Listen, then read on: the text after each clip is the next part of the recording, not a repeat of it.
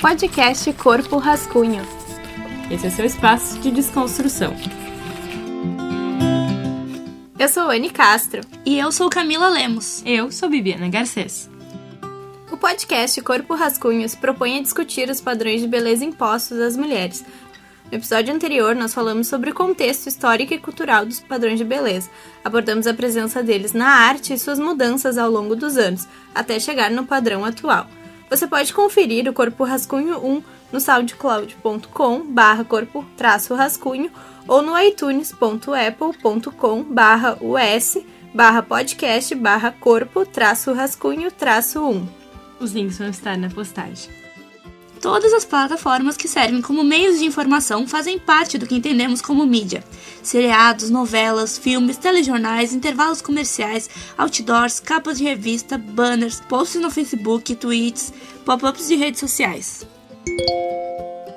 As propagandas mostram os últimos produtos para emagrecer, rejuvenescer a pele, clarear a vagina ou as axilas. Fotos com Photoshop ilustram as capas de revistas, os clips e aparecem o tempo todo nas redes sociais. O problema é que esses retoques não são avisados ao público, que imagina que aquela cintura extremamente fina é sim natural, e tudo isso influencia para criar a imagem da mulher ideal e para que continuemos seguindo o padrão, sempre buscando por uma beleza que é inalcançável para o grande público. Neste episódio, iremos falar sobre mídia e padrões de beleza, como eles se manifestam nas propagandas, veículos jornalísticos e redes sociais.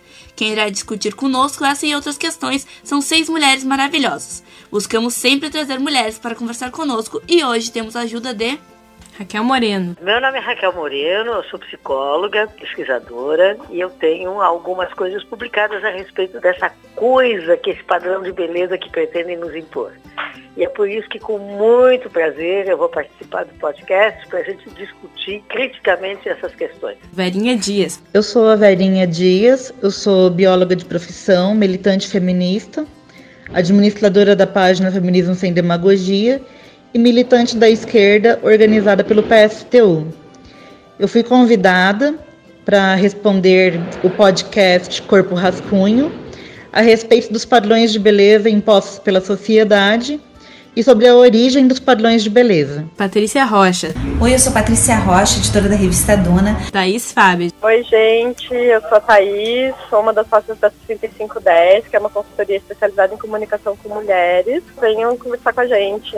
Juliana Galas. Meu nome é Juliana, eu sou coordenadora do curso de Estética e Cosmética da Univale Campus Florianópolis e eu vou falar um pouquinho sobre o mercado de beleza. E Fernanda Heiselman. Sou a Fernanda Heiselman, eu sou graduada em Moda e Estilo pela Universidade de Caxias do Sul, é, tenho mestrado em Psicologia pela PUC do Rio Grande do Sul e atualmente estou cursando o doutorado no Instituto de, de Psicologia da USP. A minha dissertação foi sobre a criação de padrões de beleza, como que imagens de moda é, atuam nisso de alguma maneira.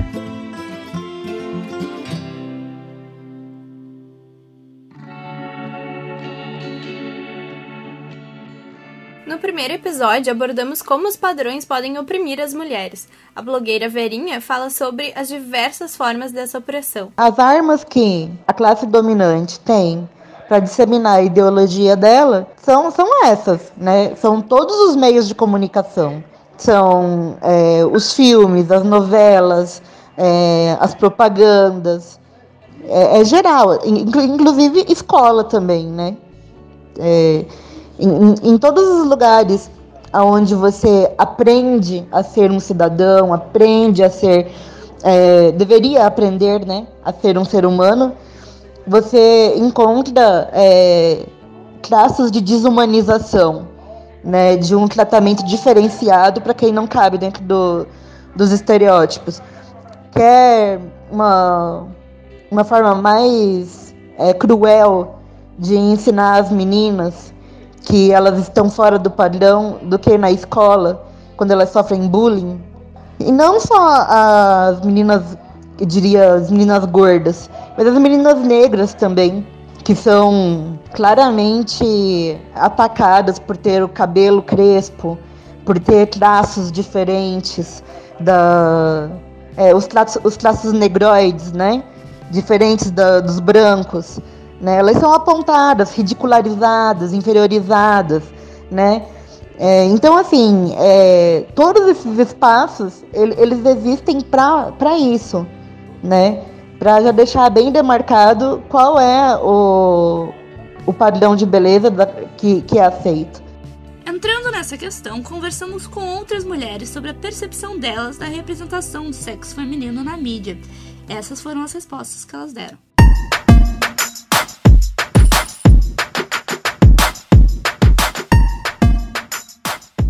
Toda mulher que a gente vê na TV, no, na revista, nos filmes, as modelos no Fashion Week são todas mulheres magras, esguias, altas, com peles bonitas, cabelo sempre hidratado.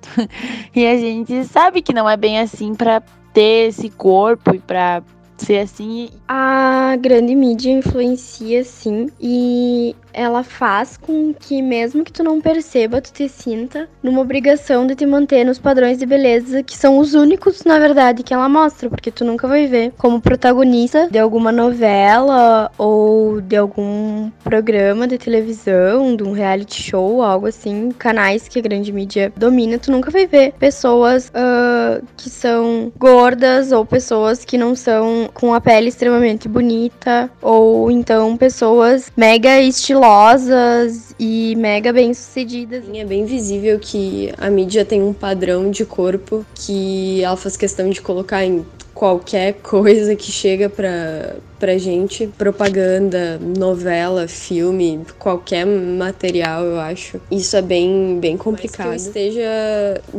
mais ou menos dentro desse padrão, no caso de, sei lá, ser magra, eu entendo que ele também afeta em coisas muito, muito pequenas e absurdas. Por exemplo, sei lá, de depilação, enfim. Tu ficar noiada quando é pequena porque, sei lá, quem sabe os pelos do teu braço não tão claros o suficiente. Eu me sinto afetada por essa representação feminina na mídia quando eu vejo só modelos magra, ma magérrimas e perfeitas em capas de revista, uh, em novelas e em todos os lugares, uh, outdoors. Eu me sinto afetada quando uma capa de revista me diz qual tipo de corpo eu tenho que ter e o que eu tenho que fazer para conquistar um homem. Eu me sinto afetada por esses padrões. E eu acho que isso afeta também uh, gente mais ou menos dentro do padrão, porque é um, é um corpo ina inalcançável, né? Por mais, sei lá, que você seja magra, sempre vai querer tentar ser mais, porque nunca vai parecer o suficiente, porque esse corpo que a mídia mostra não é um corpo real. Como supostamente é pra ser um padrão de vida, tu acha que aquilo é o certo para seguir, eles não demonstram o outro lado que não é. A gente é. tá vivendo numa época onde representatividade é muito importante para todo mundo. A gente quer olhar para o lado e ver que tem outras pessoas como nós. Então, a partir do momento em que a mídia deixa de representar certos grupos, ela está de certa forma tirando a visibilidade dessas pessoas e também ela está ditando a maneira como a gente deveria ser ou agir, sendo que o papel da mídia, na verdade, deveria ser mostrar toda a diversidade que a gente tem dentro da nossa sociedade. Eu acredito que existe uma linha muito tênue entre tu fazer as coisas para te sentir bem e fazer as coisas para te se encaixar no padrão, porque muitas vezes a gente acredita, aceitando essas pressões, a gente vai ser feliz. Mas não é bem assim. Tu acaba tentando entrar nesse padrão e se sentindo obrigada a estar nesse padrão, porque eles meio que normalizam esse tipo de coisa. Eu acho que então é uma grande influência que se sofre. Acho que ao longo do dia a gente passa por tanta exposição, uh, tantas imagens, tantos outdoors de pessoas que a gente julga que são perfeitas e são sempre o mesmo tipo de corpo e a gente às vezes nem percebe a forma que isso nos afeta. E aí então a gente chega em casa à noite, se olha no espelho e pensa: como que alguém um dia vai me achar bonita? Eu que não sou alta, eu que não sou magra e eu que não sou loira. E eu tenho a consciência de que eu não preciso ser assim de que eu sou boa o suficiente do jeito que eu sou, que eu sou amada do jeito que eu sou, mas sem querer eu acabo tentando me encaixar nesses padrões muitas vezes, assim. Sem querer eu acabo tentando emagrecer, melhorar isso, melhorar aquilo. Debates que tem gerado nos últimos anos e com a nossa geração e a, e a geração que tá vindo, isso deve mudar. Eu sinto que aos poucos está mudando. Tá existindo ao menos uma tentativa de tentar romper com isso, sabe?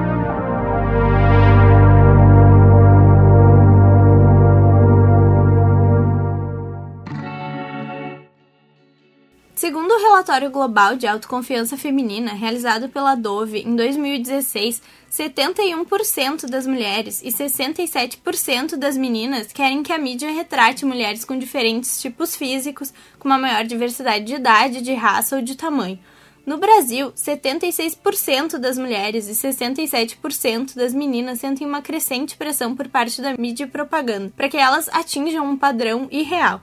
No primeiro episódio do Corpo Rascunho, nós trouxemos dados sobre o perfil da mulher brasileira, que não condizem nem um pouco com a maioria das mulheres presentes na mídia. A publicitária Thaís fala um pouco sobre essa divergência entre dados e representatividade no recorte da publicidade. A mulher brasileira não está bem representada na mídia tradicional. É, se a gente pegar pelos dados do IBGE, a mulher brasileira média ela é negra. É, a gente tem uma população de 53% de negros e eles chamam pardos, né, mas a gente considera negros. É, a gente tem uma população em que 64% das mulheres estão, estão acima do peso, estão obesas, é, e a, a 70% das mulheres brasileiras têm cabelos crespos ou cacheados, sendo que o Brasil é o país que mais alisa cabelos no mundo, mas sendo também que pela primeira vez esse ano a busca por cabelos cacheados foi maior do que por cabelos lisos no Google. Então a gente tem uma tendência aí de mais mulheres assumindo seus cachos. Mas quando a gente olha para a publicidade, a maior parte das mulheres retratadas são mulheres brancas, magras, de cabelo liso, é, que não correspondem à realidade da brasileira média. Então só por esse dado de dado físico, a gente já sabe que a mulher brasileira não está sendo bem representada. Mas quando a gente pega que essa mulher está liderando quase metade dos lares no Brasil, ou seja, está botando dinheiro dentro de casa, está tomando decisões de compra, está cada vez mais tendo escolar, mais escolaridade que os homens, cada vez mais, mais independente, ocupando novos espaços. Nos dados atitudinais, a gente vê que a representação ela ainda está muito ancorada em estereótipos ultrapassados da mulher dependente, da mulher é, que é a única responsável pela casa e pelos filhos. Então, não, não, a resposta é não. A mulher não está representada e ela não se vê né, representada. 64% das mulheres brasileiras não se identificam com a forma que elas são retratadas na propaganda. Mas isso não acontece somente em propagandas. Na televisão aberta brasileira existe também a presença de um único padrão. Isso num país onde 89% dos brasileiros têm a TV como principal meio de informação, segundo a Pesquisa Brasileira de Mídia 2016, que foi realizada pela Secretaria de Comunicação Social do governo em parceria com o IBOP. Fizemos um levantamento dos apresentadores dos principais telejornais veiculados no horário nobre, o horário por volta das 8 horas da noite. Todos eles possuem um homem e uma mulher na bancada. As mulheres são todas magras. A do Jornal Nacional, transmitido pela Rede Globo, é magra e branca, com cabelo médio e escuro. Os telejornais têm tido essa ideia de uma bancada cada vez mais quebrada, especialmente pelo Jornal Nacional da Globo. Mas a Renata Vasconcelos ela segue representando esse padrão, entre aspas, ideal de uma mulher que é alta, que é magra, que é branca, que tem cabelo médio para comprido, liso, inclusive, tem essas questões iguais e é importante nesse sentido a gente lembrar da relação da Fátima Bernardes e do William Bonner, que foram a bancada do Jornal Nacional por muitos e muitos anos. Eles foram casados, né? E a Fátima é mais velha que o Bonner, e mesmo assim ela sempre apareceu com zero cabelos brancos, com aquela aparência sempre a mais impecável, entre aspas, possível, enquanto o Bonner tem aquela coisa do cabelo branco tá aparecendo e que isso passa uma ideia de credibilidade quase, né, de ser uma pessoa mais velha e que por isso tem mais cancha, digamos assim, e que deveria estar tá ali, deveria estar tá ali daquela forma, enquanto para a mulher que está sentada do, do lado dele, tem que estar tá sempre perfeita. É, isso é uma coisa que a gente observa em vários outros telejornais também, porque o homem geralmente é mais velho, tem o cabelo branco, enquanto a mulher, por mais que ela não seja tão nova, ela ainda aparenta ser nova. E é importante lembrar também que quando a gente viu esses telejornais, a gente percebeu que a maioria deles possuem um homem e uma mulher na bancada, mas que às vezes acontece de ser duas mulheres na bancada. Em que datas são essas? O Dia das Mulheres que eles gostam de fazer uma homenagem para as mulheres, colocando duas mulheres na bancada, que geralmente são duas mulheres novas, brancas, magras e de, cab e de cabelo castanho. Agora que tá tendo uma questão um pouco mais liberal na apresentação de telejornais, mas essa ideia de bancada, que é bem tradicional, ela sempre veio acompanhada de, de padrões, assim, de como a mulher deveria se portar. O cabelo não poderia estar tá preso de uma forma muito chamativa, não poderia usar muitos anéis. Acho que é no máximo um anel por mão e tem que ser anéis pequenos.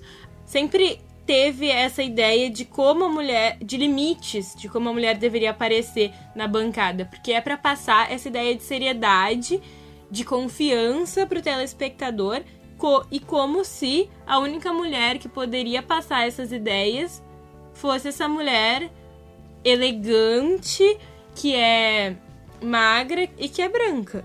Se a gente for falar de outros jornais da, da TV aberta, os principais canais, o Jornal do SBT também tem um homem e uma mulher, a apresentadora é magra, tem cabelos curtos e castanhos. No Jornal da Record, a apresentadora é magra, morena, cabelos médios e pretos. E o colega, o homem, no caso, que divide a bancada com ela, é branco e de cabelos brancos, ou seja, já tem um indicativo de, de ser mais velho, né? E falando especialmente do Jornal da Band, a marca do Jornal da Band é o Boechat. E o Boechat é calvo, o cabelo que ele tem é branco e enquanto isso, a mulher que tá do lado dele é uma mulher super jovem, tem os cabelos compridos, tem os cabelos sempre muito bem feitos, ah, sempre tem uns cachos bem definidos. E essa ideia de isso tá na TV, que é o meio que mais alcança as pessoas no Brasil, e se a gente for falar na ideia de Brasil profundo, digamos assim, a TV aberta é o que mais, mais alcança as pessoas, não é todo mundo que tem acesso à internet. E para ter acesso à internet tem que pagar mensalmente, mas para ter acesso à TV aberta, tu compra a televisão e isso dura para sempre. É um meio que chega em todo mundo, né? Exatamente. E só reforça essa ideia de que as mulheres de credibilidade, que as mulheres sérias na TV, no jornalismo, são mulheres brancas, magras e jovens. Já quando pesquisamos a palavra emagrece na categoria notícias do Google, aparecem 39.400 resultados.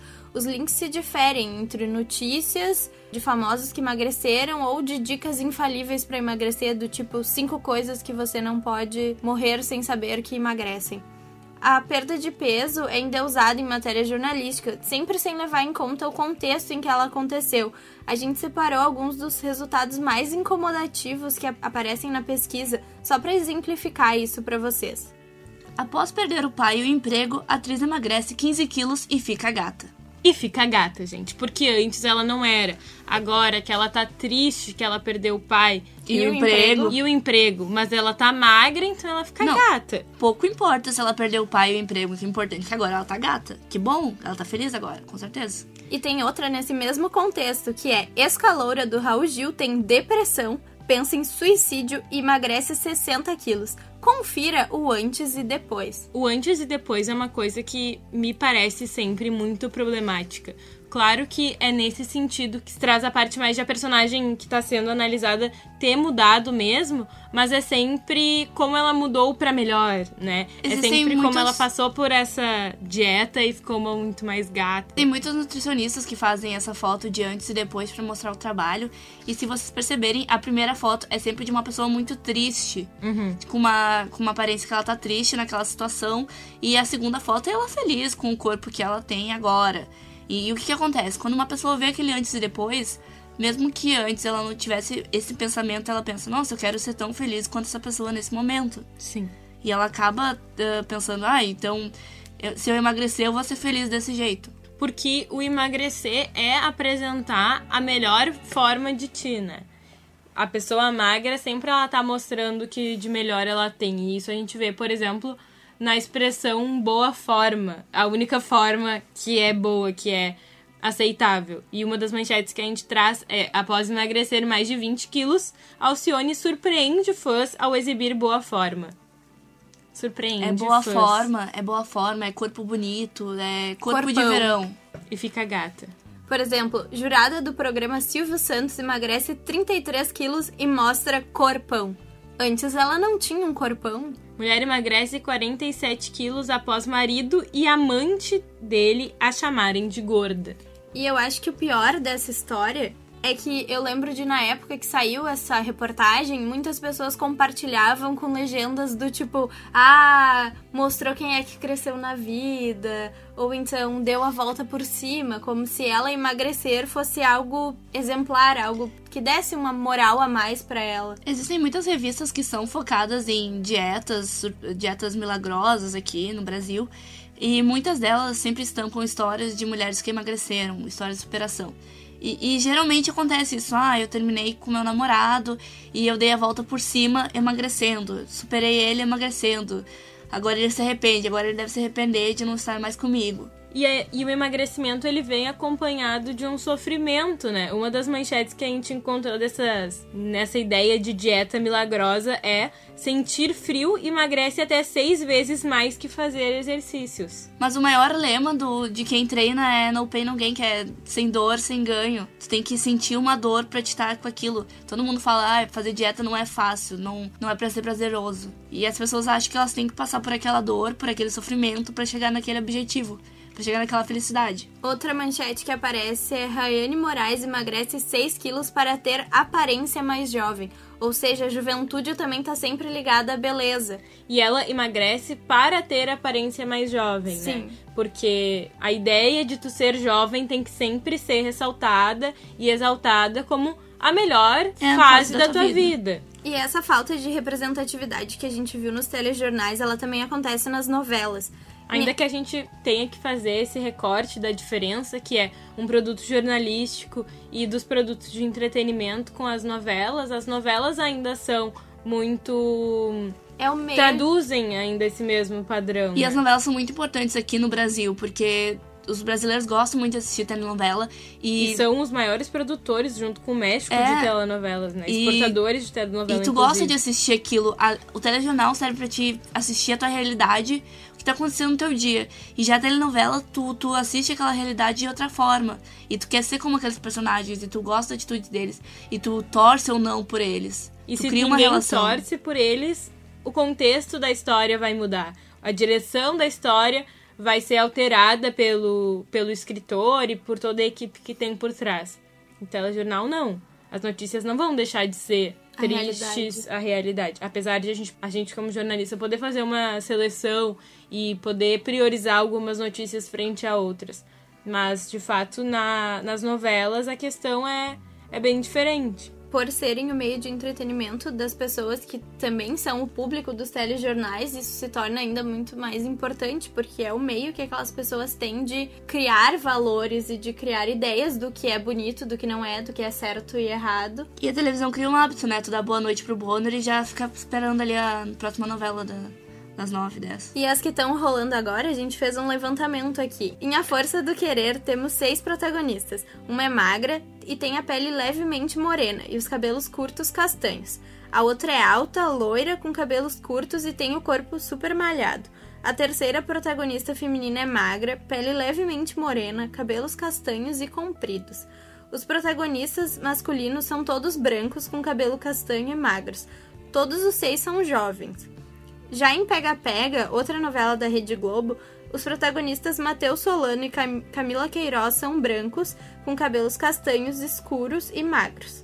Camila possui o cabelo longo e é alta.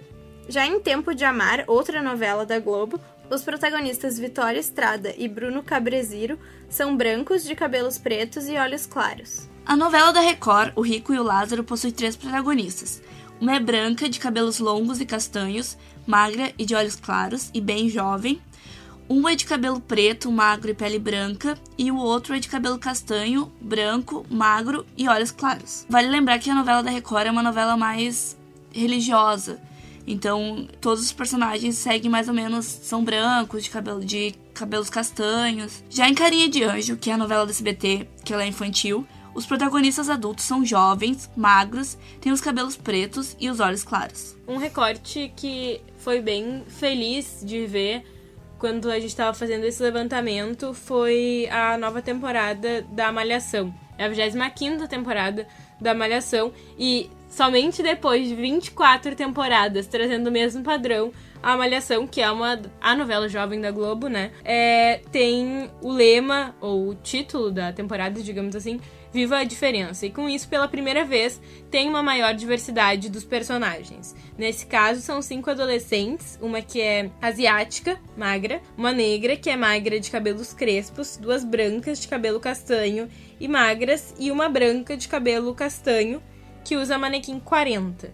Então a gente tem aí essa diversidade, entre aspas, de pele, mas ainda tendo essa mesma ideia de mulheres magras.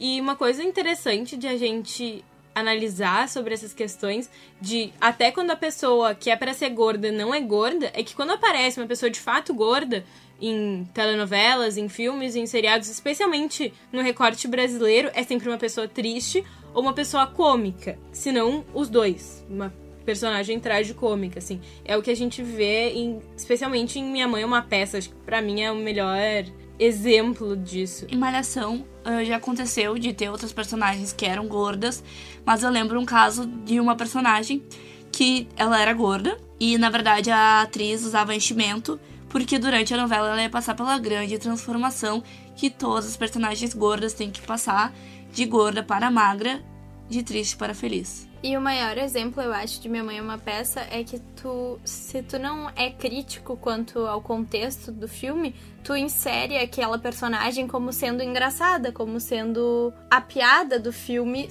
mesmo que inconscientemente. Daí só depois tu vai te dar conta de que ela tá ali exatamente para representar esse papel de a, a menina gorda que é engraçada porque foi a alternativa que ela teve para ser, ser alguém na vida e ser legal. Eu acho importante ressaltar que essa protagonista negra da Malhação da temporada atual não foi a primeira protagonista negra. A gente teve na temporada anterior ou antes da anterior que era uma uh, personagem principal negra, só que ela fazia o papel de uma empregada na academia. Então era aquilo, trouxemos uma representação, mas Ainda que fique que... em seu devido lugar. É, Basicamente isso, dentro dos com ironia. E nessa representação nova da Malhação, a, a personagem negra ela é pobre, ela é da periferia, e a asiática ela é rebelde, usa uma mecha roxa, que é uma grande... é um estereótipo que aparece bastante de todos os personagens asiáticas que são rebeldes usam uma mecha roxa. Porém, além dos modos tradicionais de mídia, como telejornais e revistas e jornais impressos,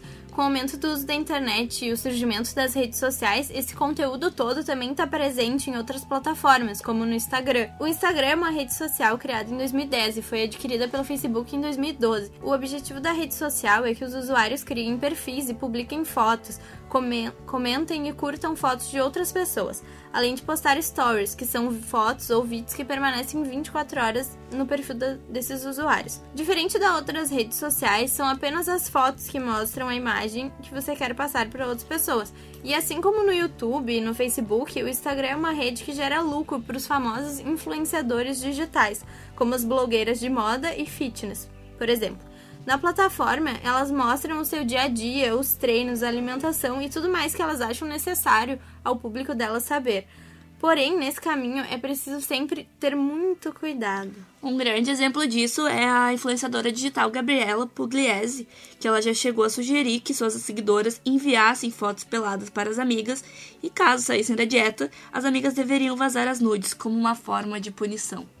E volta aquela ideia, né, de que pra te ser magro tem que doer e pra te seguir a dieta, se não seguir, tu tem que ser punido. Gravemente, né? Nesse sentido, gravemente. E depois de toda uma polêmica que se criou em volta desse, dessa declaração dela, que foi um vídeo que ela postou numa outra rede social na época, o Snapchat, ela disse que não, na verdade isso era uma brincadeira, que não tinha necessidade de fazer isso. Mas também volta a ideia de que a dieta é uma coisa de sofrimento, que a dieta tem que ser restritiva e que tem alimentos que nunca vão poder ser consumidos por quem tá em dieta. Como se a, a comida e o prazer pela comida fossem sempre os grandes vilões. O que, no meu ver, não são. É aquilo de, ah, hoje pode. Dia fuga da gordice. dieta. É. Essa é a pior expressão que existe. E atualmente, além da Pugliese, que ainda continua aí causando bastante polêmica na rede social, o caso mais famoso de influenciadoras digitais são as irmãs Kardashians, que são celebridades e empresárias. Isso a nível mundial, né? A gente fala Pugliese, que é uma das principais influenciadoras aqui no Brasil, ainda que tem esse recorte de malhação, assim, fitness, enquanto as Kardashians são universais. As Kardashians é moda, é maquiagem, é Um estilo de, de vida, é reality show.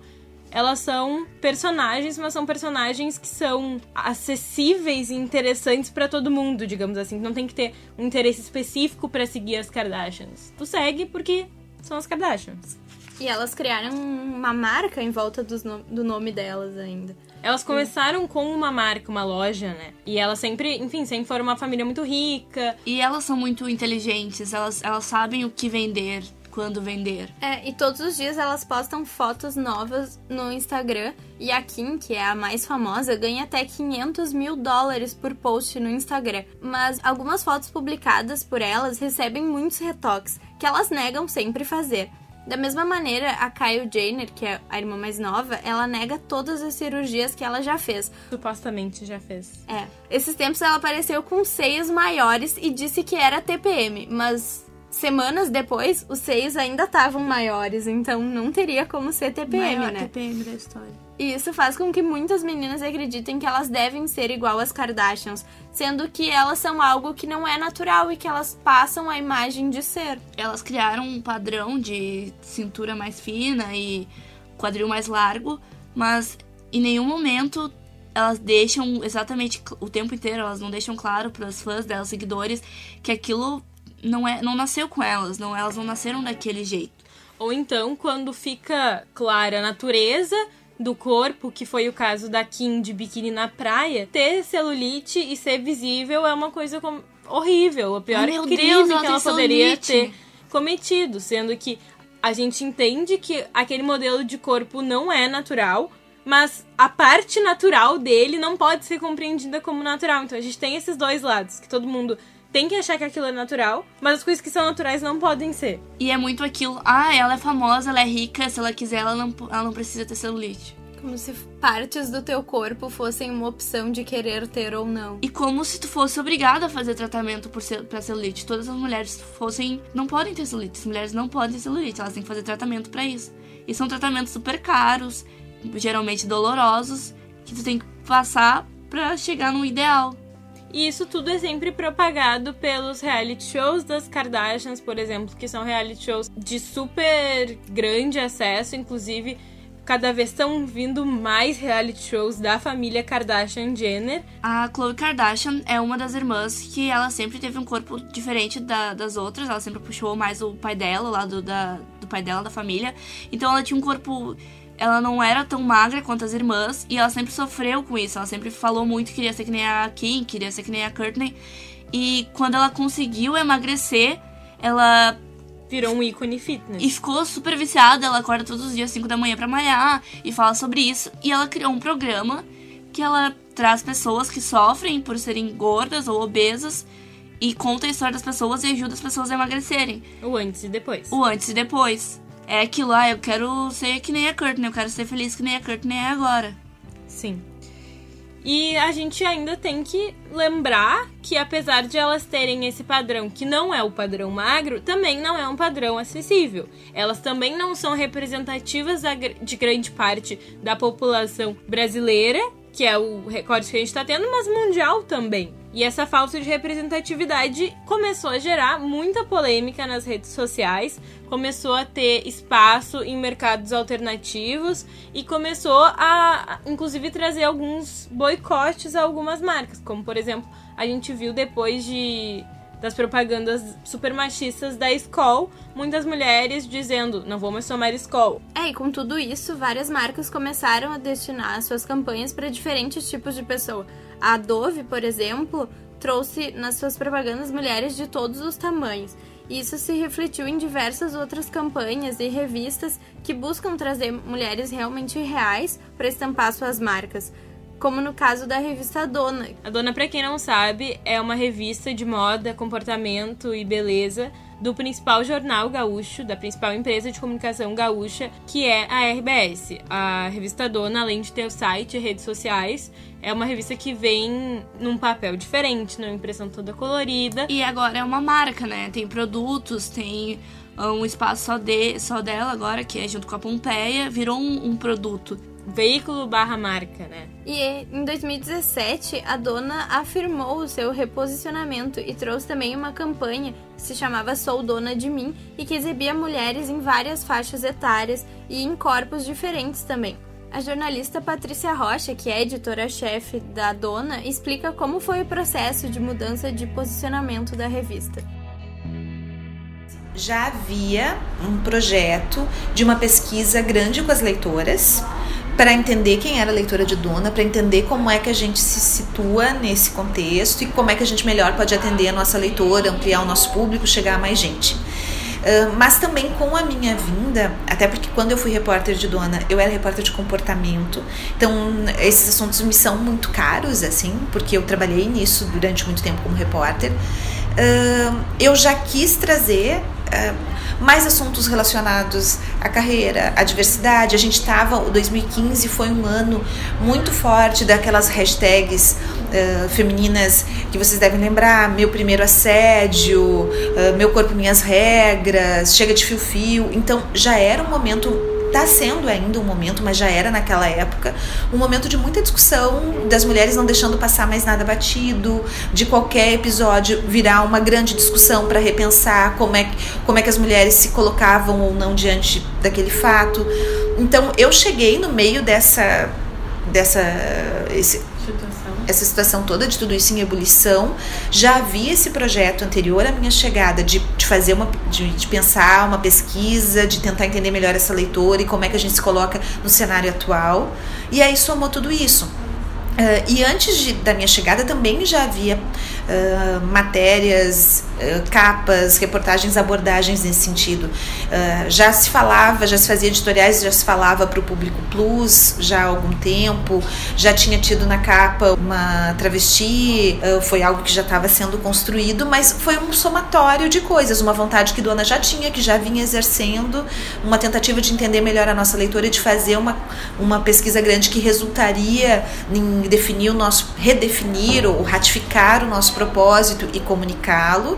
Quando uma marca ajuda uma causa social em troca de benefícios, seja através de exposição na mídia, aumento de vendas ou qualquer outra ferramenta, são chamados de marketing de causa social. A Thaís, uma das nossas entrevistadas que trabalha com isso, explica sobre.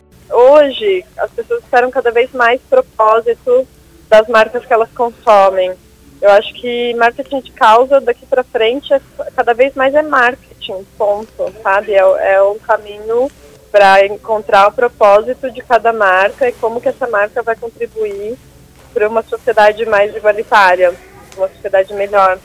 Então, marketing de causa para mim é marketing, é, é, é como vai ser para frente.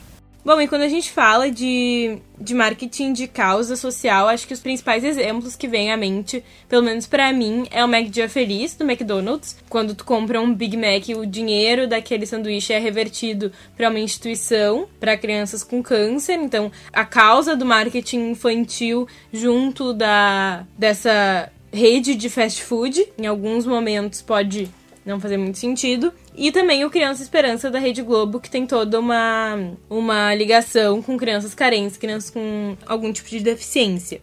É, e os dois são. acontecem uma vez por ano, então também tem toda a questão de expectativa pro Mac Dia Feliz, a questão de expectativa pro Criança Esperança. E não é algo que acontece somente uma vez por ano e deu, não. Tem todo um preparo da marca uh, do McDonald's ou da Globo para o ano inteiro tá reafirmando essa propaganda do Mac Dia Feliz e também do Criança Esperança. Anne, na verdade, eu acho que eles escolhem um dia do ano para dizer nós apoiamos essa causa. Apesar de ser uma coisa que vem vindo durante todo o ano, não é como se todo o dinheiro do McDonald's fosse para crianças com câncer. Não é como se todo o dinheiro da Rede Globo fosse para crianças carentes e crianças com deficiência. Até porque tem um interesse de lucro em tudo isso. Mas quando a gente tá falando do Dona, por exemplo, tem uma ideia que é do que a gente tá discutindo muito aqui no Corpo Rascunho, essa ideia de padrão de beleza, de, de diversidade, especialmente da mulher, já que o público do Dona é um pouco mais voltado às, às mulheres gaúchas, e agora num âmbito mais nacional, né? É de Com tentar atingir todas as mulheres, todos os tipos de mulheres. E isso é uma ideia de diversidade, mas o que a Thaís nos coloca é que é muito mais importante a gente pensar em representatividade. pensando no mercado de publicidade, o que a gente tem são dados muito bons de vendas de marcas que estão apostando em diversidade. Então, por exemplo, a Avon bateu vários recordes de vendas depois que eles passaram a ter uma comunicação mais diversa. Produtos que eles que eles usam mais na comunicação têm sido os que estão vendendo mais também. É, Skoll depois dessa virada de marca, também está tendo bons resultados. Então, o que a gente vê é que diversidade vende. Porque não é nem diversidade, né? É, quando a gente fala, sempre tenho batido nessa tecla, assim, quando a gente fala diversidade, é, a gente está falando de ter japonês, ruivo, albinos, é, mas quando a gente fala de representatividade, que é o que está acontecendo hoje, é apenas ter as pessoas na igual proporção que elas existem na sociedade, sabe? É só trazer negros, é, pessoas com diferentes tipos de corpos, é, para ocuparem os espaços que são deles. Então, óbvio que isso vai vender, porque as pessoas estão se enxergando ali, né? Não é, não é moda, é, é só o que precisa ser feito. Dentro disso, a Patrícia nos conta como demonstra a representatividade no produto gerado pela equipe que trabalha na dona. De tudo, assim, desde se a gente for fazer uma matéria de sexo, a gente procura, ou de relacionamento, a não ficar falando você e seu namorado, você e seu namorado, você e seu marido, e a gente usa você e seu par, uh, ou de vez em quando fala alguma coisa sei lá, eu tinha uma matéria sobre libido e daí falava de uma, de uma sutileza que poderia ter num relacionamento que fosse entre mulheres, de uma mulher entender uh, algumas coisas do corpo da outra, diferente do que seria numa relação hétero. A gente tenta que isso esteja. A gente faz uma matéria de Dia dos Namorados e o casal que está na capa são de mulheres. Uh, a gente se preocupa de ter uh, capas de mulheres negras ao longo do ano. Então, tanto de entrevistar mulheres negras bacanas tenho muito a dizer, como a gente já fez esse ano, mas também quando a gente vai fazer uma capa, sei lá, de ano novo, e a gente precisa de uma modelo para fazer um acting tal, e a gente escolhe uma modelo negra para fazer aquele acting, porque a gente quer ter regularidade de mulheres negras na revista. Uh, isso falando de um dos aspectos. Ou, por exemplo, agora, tem uma, uma matéria nessa edição que é X peças até de, das tendências de primavera-verão até 150 reais. E no meio das peças tem uma peça ali que é para plus. E a gente não tá ali levantando bandeira e aqui está o cantinho plus, mas a gente quer que com naturalidade essas essas coisas, porque com a naturalidade é que a gente vê na né? rua, né? Que a gente é, com as, com as nossas diferenças de corpo, de beleza, de estilo, uh, com a nossa sexualidade, que isso entre na revista naturalmente. Quando a gente fez a capa com as meninas no Dia dos Namorados, não era uma matéria sobre namoradas do mesmo sexo e namorados do mesmo sexo. Era uma matéria de Dia dos Namorados. É, era um editorial de Dia dos Namorados em que cada um casal falava como tinha se conhecido e, entre outras coisas, era um casal gay. Mas é isso que a gente tem tentado. Assim, claro que a gente às vezes vai fazer matérias focadas, mas a gente quer que esses personagens uh, e essa diversidade, que, no, né, que é a diversidade da vida real, que ela transite na revista com a mesma naturalidade que ela tá na rua. Assim, eu cresci, eu era adolescente numa época pré grandes top models em que tu tinha que ser gostosa. E eu era raquítica, eu era muito magrela. Talvez se eu tivesse nascido uns anos depois, eu estaria lá me sentindo melhor, mais acompanhada.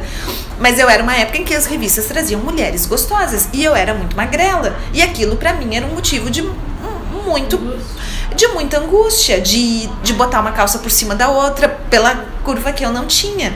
Uh, a gente quer que as mulheres olhem as nossas páginas e se, e se vejam nelas. Que a gente vai conseguir isso na proporção que a gente quer.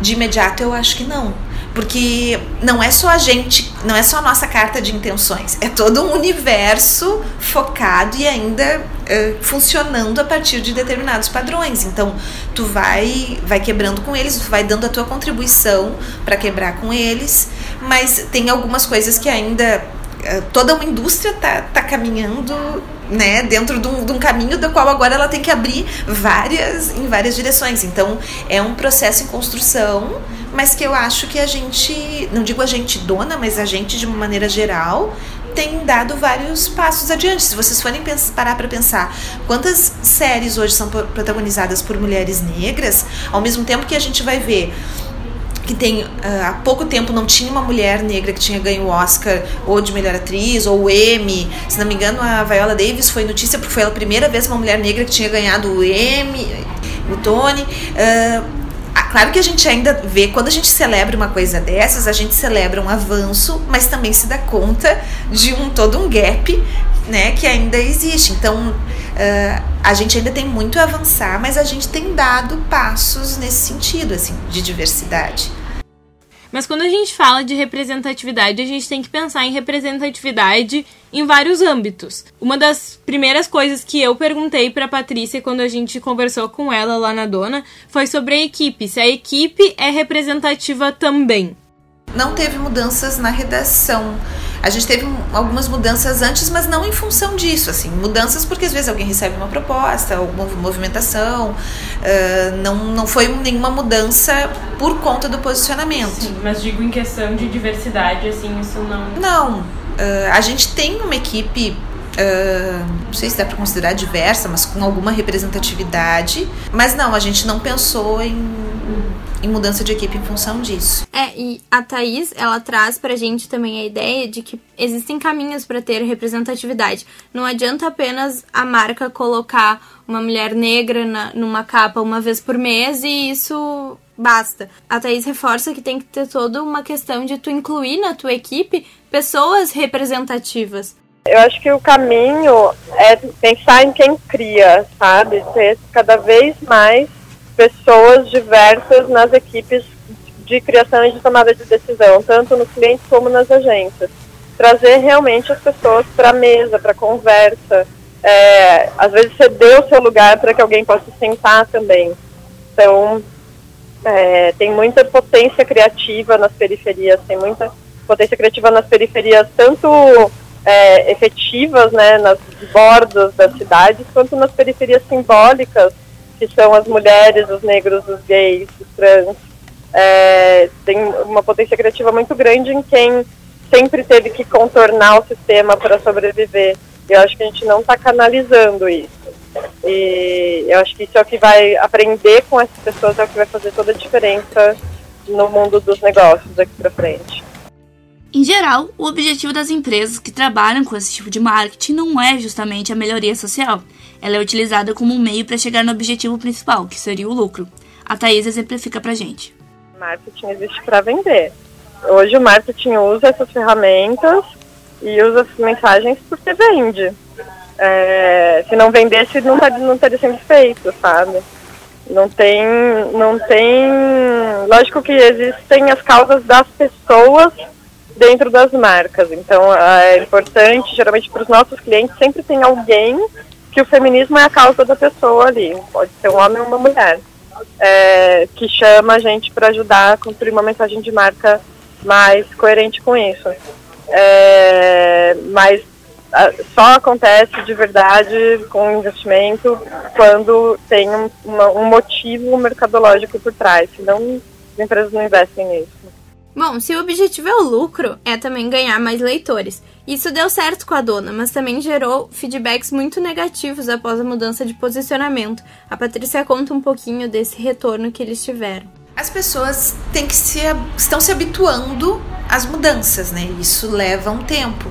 Então, acho que talvez a, a capa que a gente mais teve curtidas nas redes sociais até hoje foi a do, do Dia dos Namorados do, do casal de gurias. E também foi a capa pela qual eu recebi mais mensagens indignadas, uh, que teve uh, comentários inflamados na, nas redes sociais.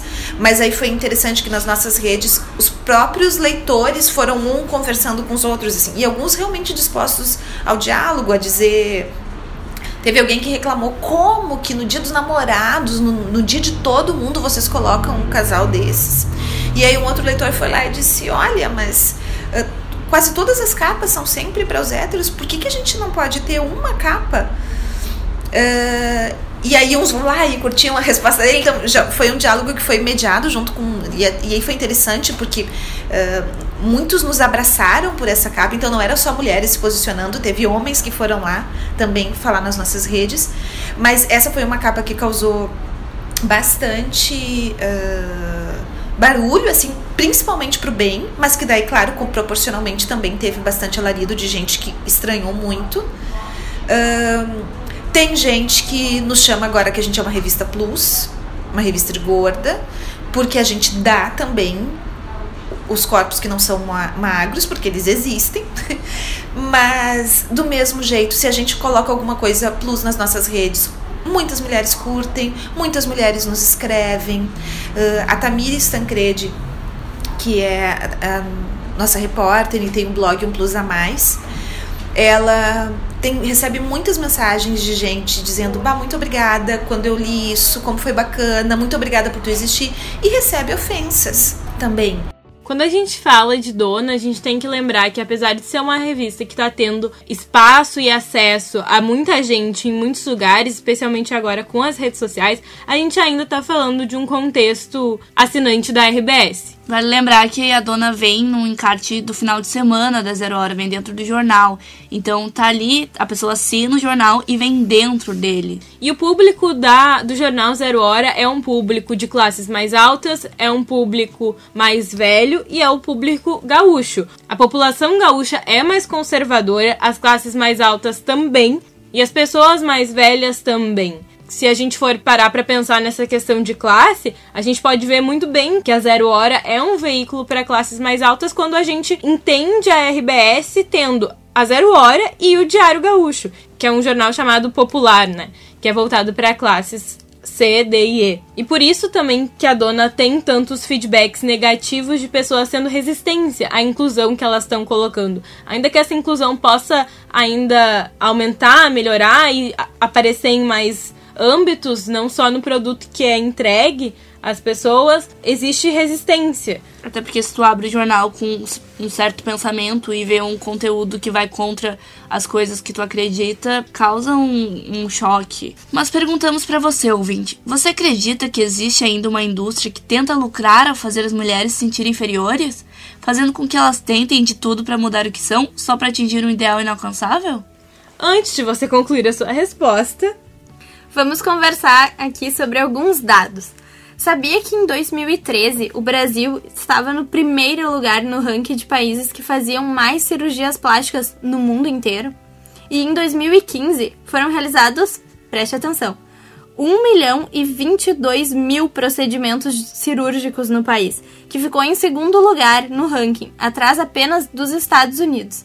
E as cirurgias mais populares realizadas aqui no Brasil no mesmo ano foram o implante de silicone nos seios, a lipoaspiração e a cirurgia de pálpebra. Que é para você parecer mais jovem, né? O país é campeão nesses procedimentos e também em aumento de bunda por transferência de gordura e a ninfoplastia, que é a cirurgia vaginal. E esses dados são da Sociedade Internacional de Cirurgia Plástica e Estéticas, a ISAP. De verdade, quem é que inventou um padrão de vagina? Inclusive, recentemente foi alvo de polêmica uma reportagem da Folha que falava sobre mulheres quebram o tabu ao realizar cirurgia vaginal. Para ter a vulva perfeita, a vulva ideal, uma coisa assim, é, né? Em busca da vulva ideal. Estou abismada aqui. Uma coisa que, nesse sentido das, das cirurgias plásticas, os profissionais brasileiros eles são reconhecidos mundialmente como bons cirurgiões. Esses tempos teve uma reportagem do grupo RBS, do GDI, que é o grupo de jornalismo investigativo. Eles denunciavam um médico que tinha realizado cirurgias sem ter, ter licenciamento, sem ter, enfim, todo conhecimento. E as, ele era muito buscado no seu país, que se eu não me engano era Colômbia, porque ele teria tido experiência no Brasil. E a Juliana, que trabalha na área acadêmica do mercado da beleza, ela exemplifica isso pra gente um pouquinho. O mercado da beleza ele é um mercado que realmente cresce muito. O Brasil é o terceiro maior consumidor de produtos e serviços de, de beleza e, e um dos fatores né, que, que cresce tanto, acho que o primeiro deles é o acesso a isso. Né? Então, hoje, todas as pessoas, é, independente de onde elas estão, elas têm acesso a algum tipo de, de produto ou serviço de beleza. E hoje a beleza ela está para todos os bolsos, né? Então as pessoas independente da sua situação financeira, ela, ela consegue se adaptar e se organizar para ter uma unha bem feita, um cabelo saudável, enfim, a, a, a pessoa consegue se organizar para receber um, um, um, produto ou um serviço né, de beleza.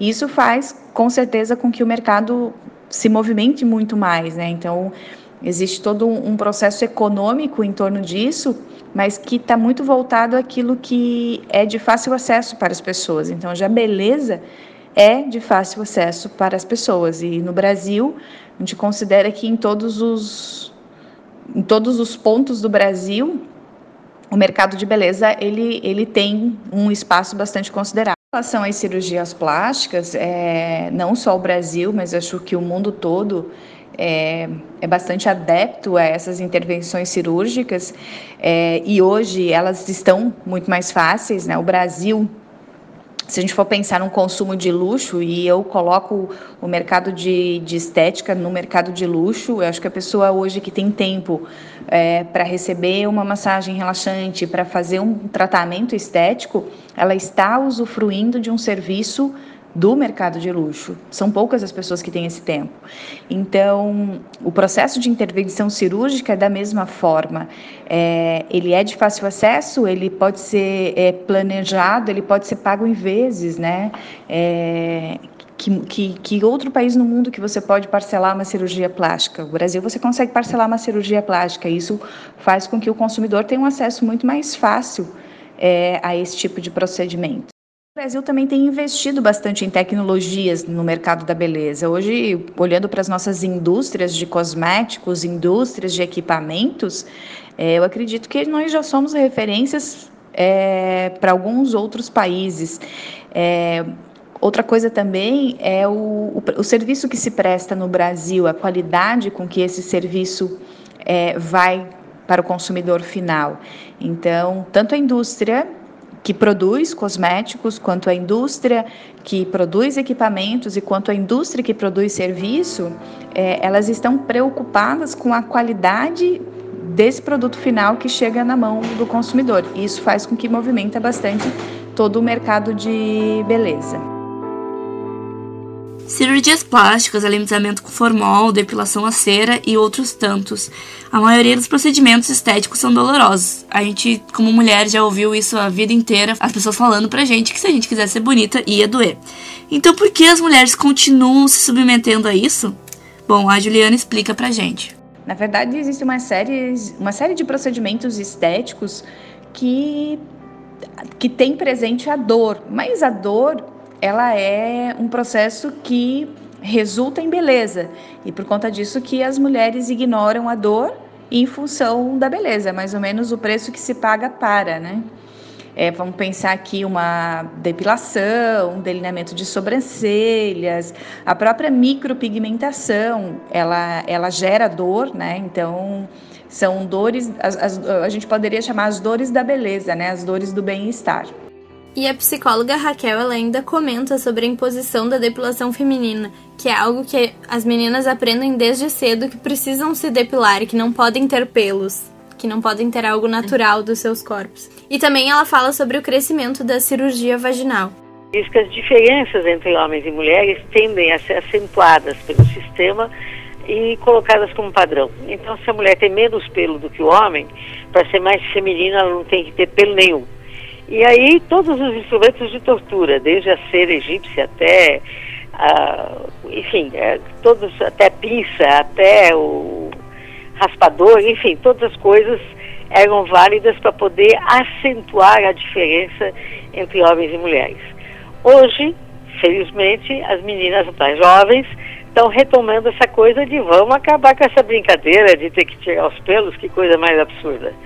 Então é muito legal, é muito bem-vindo isso, embora a gente continue ainda convivendo com modelos e padrões de, de vagina uh, cujo pelo acaba sendo uh, recortado de maneira a ficar absolutamente invisível quando se veste maiô ou, ou qualquer ou biquíni ou qualquer outra coisa e que faz uns desenhos diferenciados. E a coisa chega a ponto de, por um lado, viva, os pelos são mais livres, mas por outro lado, uma das cirurgias plásticas que mais tem feito sucesso ultimamente é a dos grandes lábios vaginais, tá? Uh, que eu não sei bem qual é o padrão de beleza, mas parece que os médicos cirurgiões estão fazendo muito dinheiro com isso. Nesse mesmo sentido de desconforto e dor entra a moda. Quem nunca ouviu que para estar elegante necessariamente vamos estar também desconfortáveis? A indústria da moda cria e impõe regras, tendências e produtos que não combinam com todos os tipos de mulheres. Por isso, a indústria da moda defendeu e exaltou por muito tempo o corpo magro, porque seria muito mais fácil de vestir. A Fernanda fez mestrado estudando moda e psicologia, e na dissertação dela, ela analisou os padrões impostos pela moda. A minha dissertação foi escrita entre 2010 e 2011 e desde então acho que as coisas mudaram um pouco. É, eu vejo uma tentativa na indústria da moda para se descolar do padrão único de beleza magra, mas é, sem abolir de vez os padrões. As publicidades nas grandes marcas uh, ainda estão muito, muito pautadas nessas mesmas premissas, com modelos brancas, altos e muito magras. E essa justificativa para esse tipo de é, de modelo sempre foi porque é um tipo de corpo que é mais fácil de ser vestido, onde é, qualquer peça que você colocasse cairia bem. Só que a gente sabe que quem consome moda, na maioria das vezes, não, não tem esse tipo de corpo. Mas ela também nota que isso está mudando e ainda explica por quê. O que eu acho que aconteceu é, recentemente é que teve uma demanda do público consumidor é, porque queria ter peças que, que pudesse vestir, enfim, queria é, utilizar aquilo que estava sendo vendido né, para um, um público específico e não para todos. Um, e aí, de alguma maneira, foi preciso atualizar esse conceito de corpo, onde tudo cai bem, e, e inserir algumas outras, é, alguns outros looks, outras né, possibilidades. Uh, na verdade, quando eu defendi o mestrado, essa ideia de uma moda mais plural já estava aparecendo.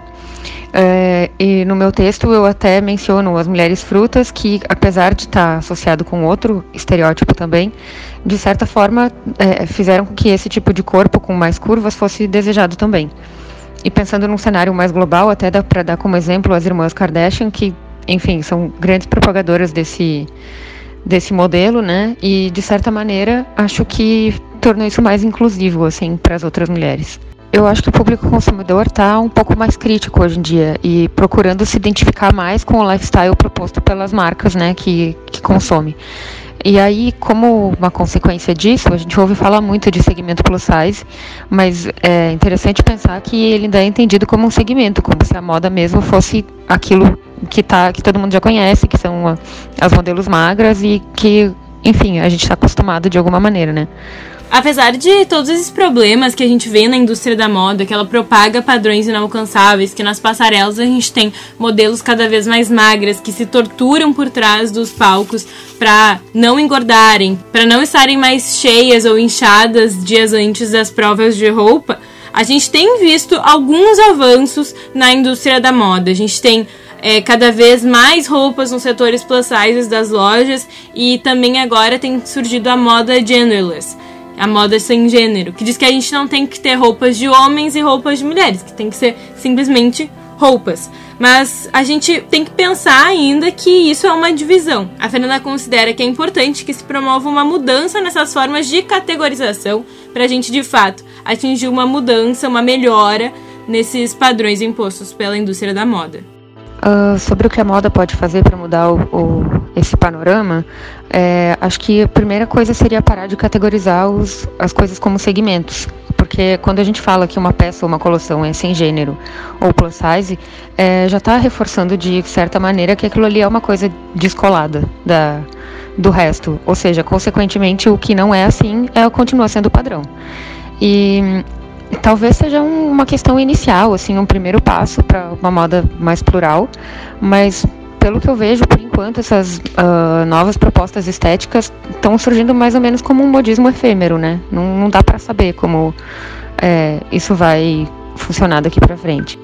Felizmente, hoje já é possível encontrar inúmeras vlogueiras e blogueiras de diversas idades e regiões do Brasil que estão dispostas a debater assuntos como a indústria da moda, como autoestima e também de combate ao racismo, machismo e também para questionar a falta de visibilidade das minorias em espaços de poder. E elas se apresentam como uma verdadeira alternativa ao que há de mais tradicional na mídia.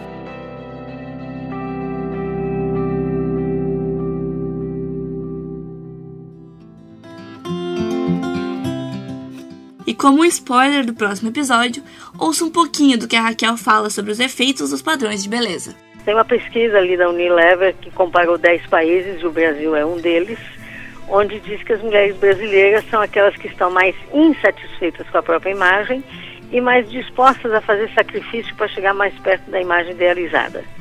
Então, isso significa que quando você se olha no espelho, quando você introjeta e você coloca como padrão aspiracional desde pequenininha um determinado modelo de menina, né, de mulher, uh, você mesmo que não consiga ter aquele padrão porque você é muito nova para ele naquele momento, você uh, assim que possível uh, aquilo já está dentro de você e você tem que você faz o que for necessário para poder chegar mais perto.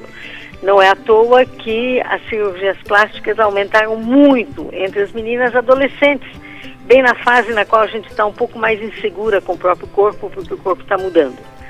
E por outro lado, com relação às mulheres adultas e todas elas, né, isso rebaixa a autoestima. E uma pessoa com autoestima rebaixada é uma pessoa que se dispõe a tolerar uma série de problemas e de diminuições numa série de outras áreas na vida, porque afinal de contas eu não mereço ser feliz, eu não mereço ser promovida, eu não mereço ser notada, eu não mereço ser quando a gente tem a autoestima rebaixada. A gente precisa estar de bem com a própria autoestima. Uh, e o impacto é esse, né? E está acontecendo com mulheres, com meninas, cada vez mais novas, e está acontecendo com os homens também, que de repente se transformaram num terço do mercado de consumo e é o segmento que está crescendo mais rapidamente. Para continuar acompanhando o nosso conteúdo, é só nos seguir nas nossas redes sociais no Facebook e no Instagram em arroba Corpo Rascunho. A gente compartilha notícias, a gente produz conteúdo e a gente sempre divulga os nossos episódios dos podcasts por lá. Muito obrigada por terem nos acompanhado até aqui e até a próxima. Até a próxima. Tchau!